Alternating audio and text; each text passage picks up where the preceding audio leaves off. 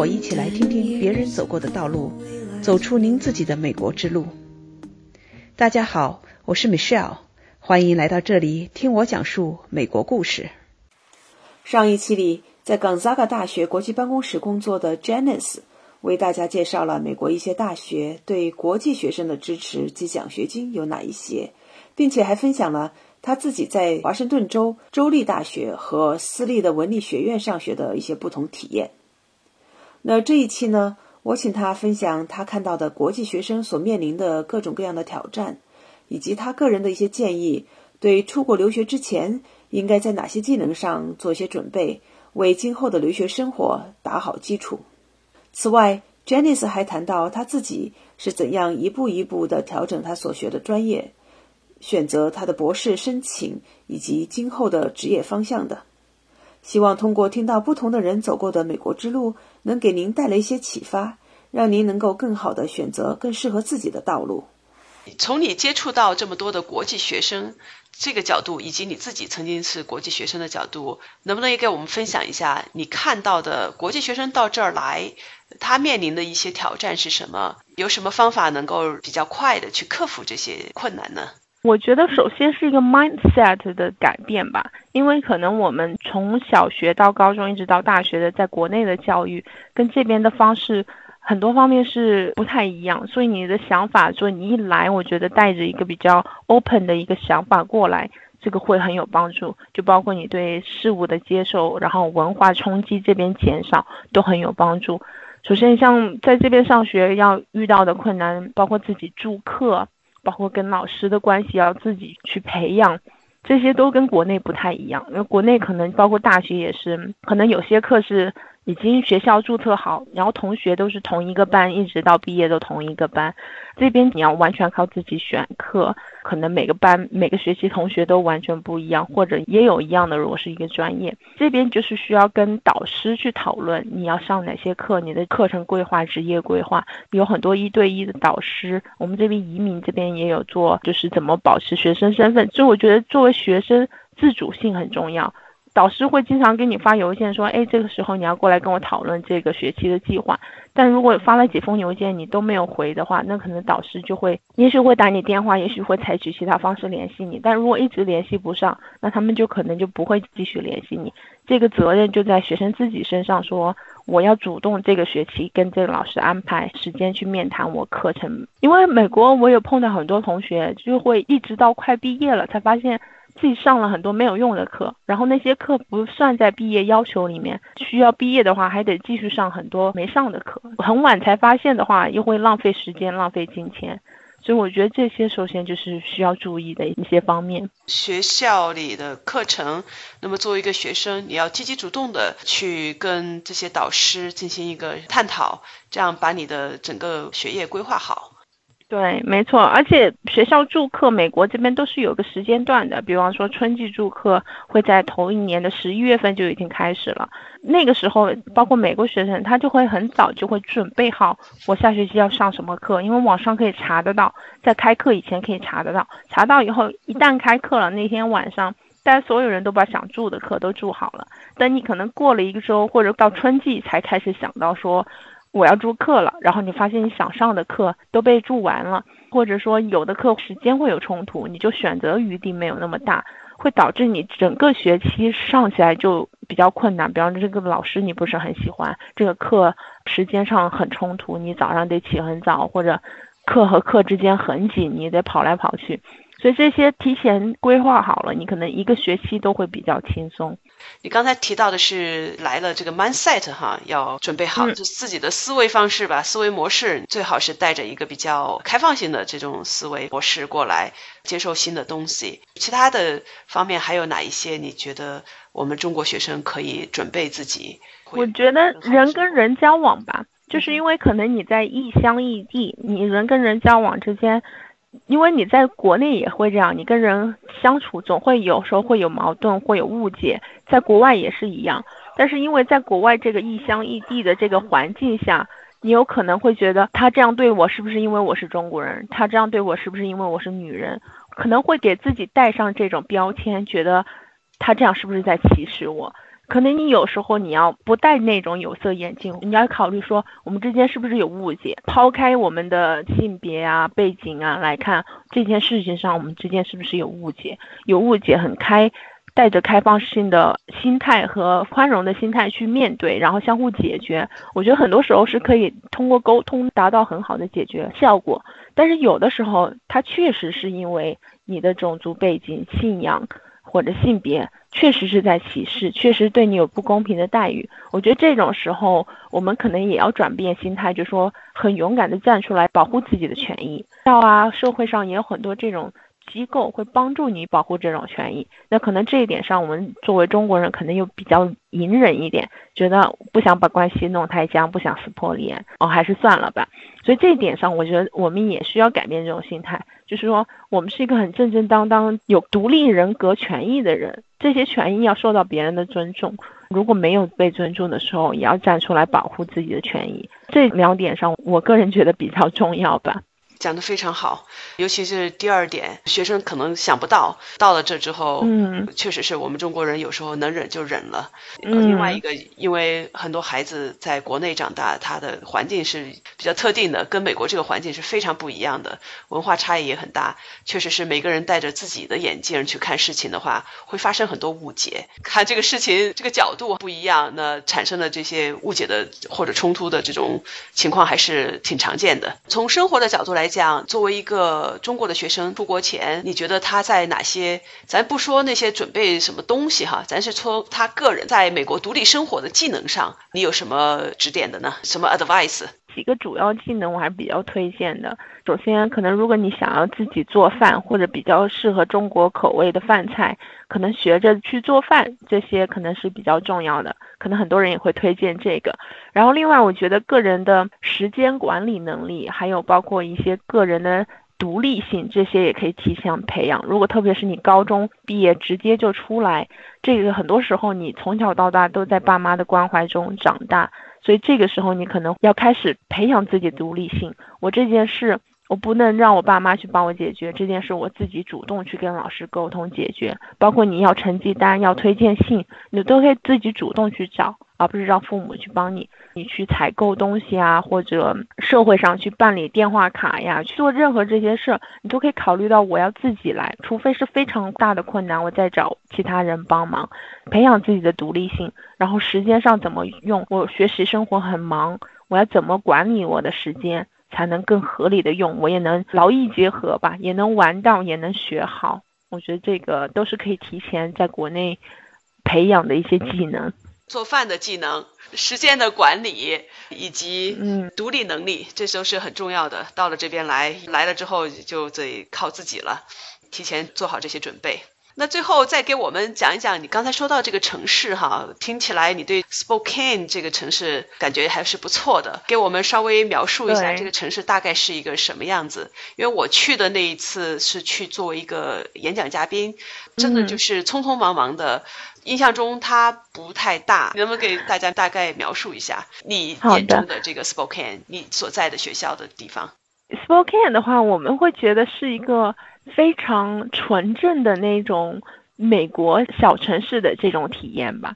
就是说，你能感受到很多美国本土的文化，包括甚至是印第安文化。这边周围很多保护区，特别也在西北，所以人的思想很开放。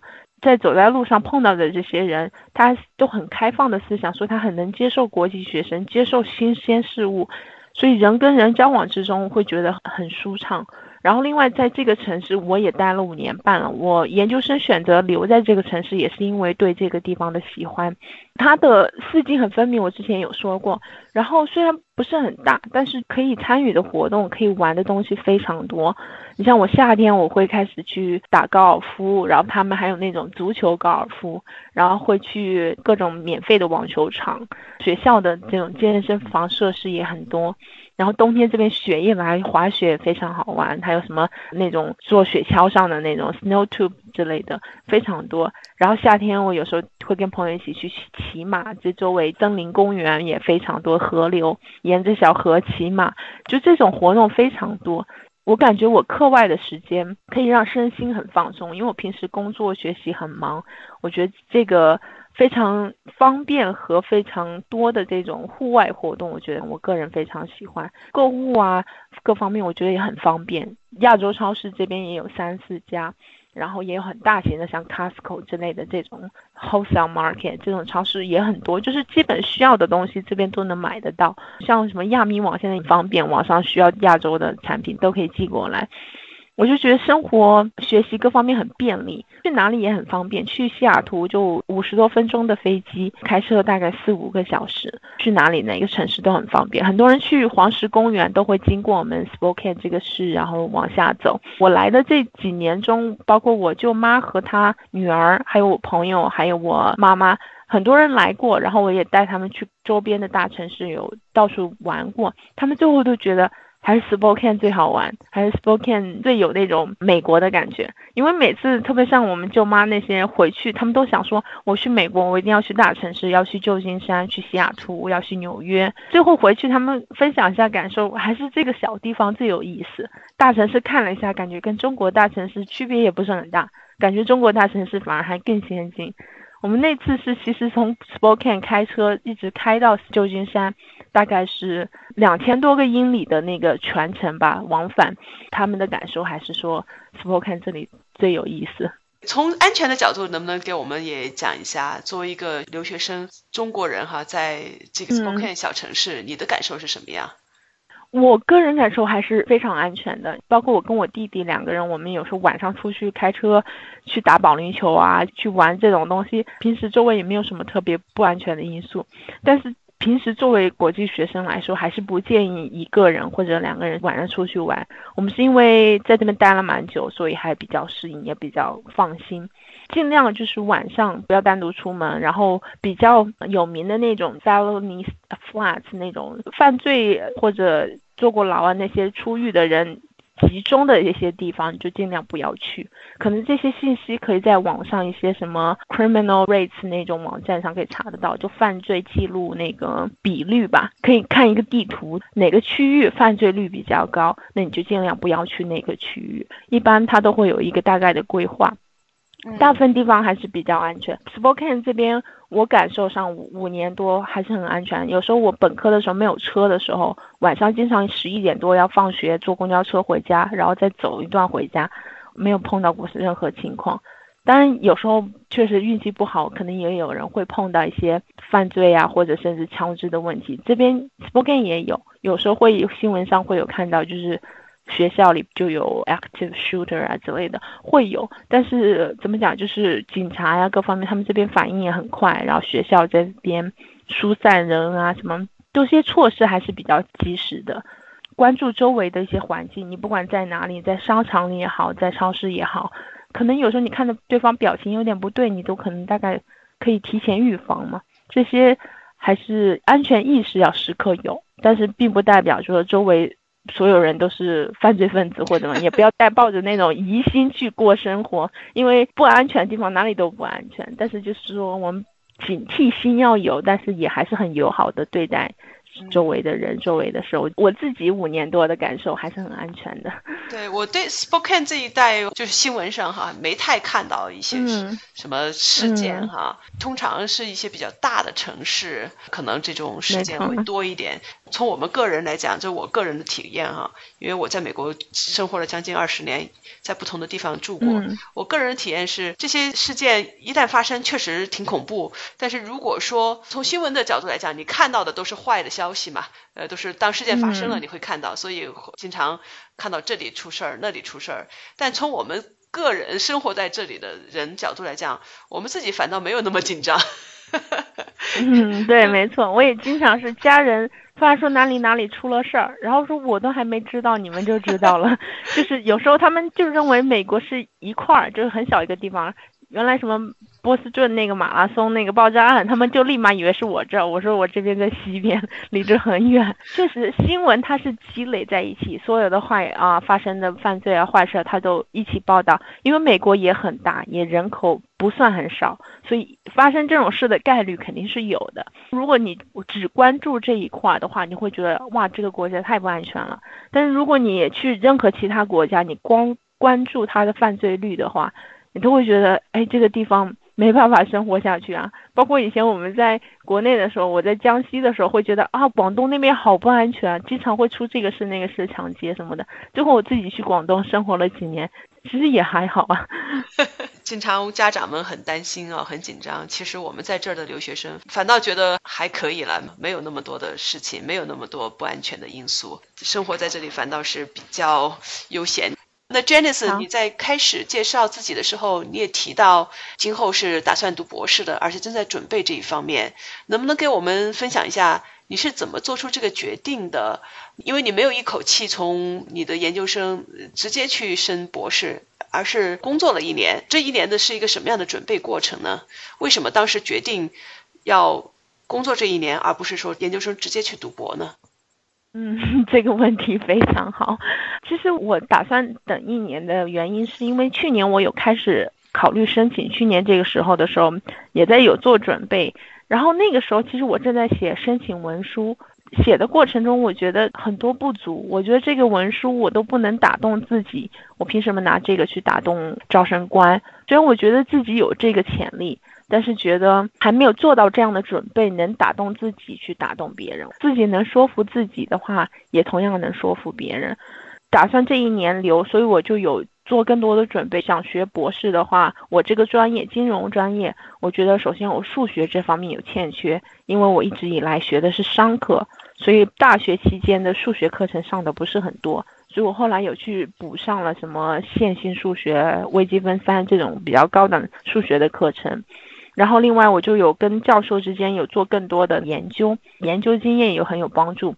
很荣幸有在这个商学院能有机会带一节课，本科教学的这个经验也是对申请会有帮助。所以我觉得这一年的准备过程让自己更充分，然后我在。写文书的时候，可以很从容的说，我有这个经验，然后有这个潜力，我有能力去完成这个学业，然后往这个教授这个道路上发展。所以我觉得这个是我个人觉得，等这一年是比较有帮助的。其他想走这条路或者其他路的学生来说，我觉得，就像我刚刚之前有说过，对自己的了解和对自己的定位很重要。如果你越早能发现或者自己以后想做什么，那你走的弯路啊，或者你准备的会更充分，走的弯路会更少。所以，像我如果一开始就知道我想要当教授，想要走博士这条路，那我其实本科我可能就会选择数学专业，或者我会选择经济系这种比较打基础的专业，甚至物理专业。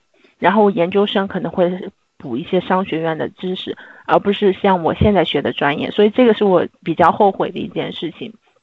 但是那个时候你并不知道自己想做什么。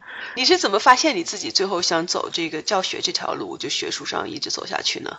一开始在国内学的是会计专业，然后我也有工作一年，就是做会计工作过一年，然后觉得并不是很喜欢这个行业。我喜欢数字，喜欢这些东西，没错，金融这一块，但是让我做。报表啊，做会计这个工作，我觉得我的性格不是很喜欢这个行业，所以后来我就来美国上学的时候，我就转成管理专业，管理专业就更加广泛一点，就是各方面都接触一点。然后在上管理专业的过程中，那个时候我是考虑说，哎，我以后要自己创业，所以我学了这个 entrepreneurship 这个专业。上不同的课程的过程中，也跟导师有关系吧，然后就有接触到一些比较好的那个金融系的导师。跟很多老师沟通了解以后，觉得哎，当教授这个生活状态我很喜欢，学到老，然后一直跟学生沟通，有个年轻的心态，工作关系方面也很纯洁吧。然后在大学里面，各种服务设施很多，你在企业里可能感受不到这种有健身房啊，也有停车位啊，什么都很方便。你需要什么，这边 IT 能帮你解决。所以我觉得，哎，这个职业规划，我觉得我很喜欢。然后我的性格啊，包括我的各方面的经历，我觉得跟这个行业很符合。然后我就会觉得，我以后想做这一行，所以我就开始准备，开始跟不同的教授去做研究，去准备这个考 GMAT 呀之类的。所以，这个选定自己以后的职业方向，对你来讲也是一个过程，也不是一开始就知道的啊。你也是经历了这么多年，慢慢慢慢的走到这里。而且，你提到一个很重要的一点，就是你原来的这个工作经验。虽然当时的工作经验没有让你知道你要干什么，但是至少你以前的工作经验让你知道你不喜欢什么。后来这一年帮着带着学生的课程，让你知道，哎，干这个还是你挺喜欢的。另外再加上你自己刚才提到的，其实你提到一个很重要一点，不光是工作本身，你也提到一个你的这个向往的这种 lifestyle 吧，生活的这种形态啊。没错。提到哎，在校园里这种角度，你还是很喜欢的，考虑的还是蛮周到的。那祝你后面博士升学一切顺利。好的，谢谢谢谢。对，也祝其广大的同学们申请到自己想要的学校，或者找到自己想要的未来的道路。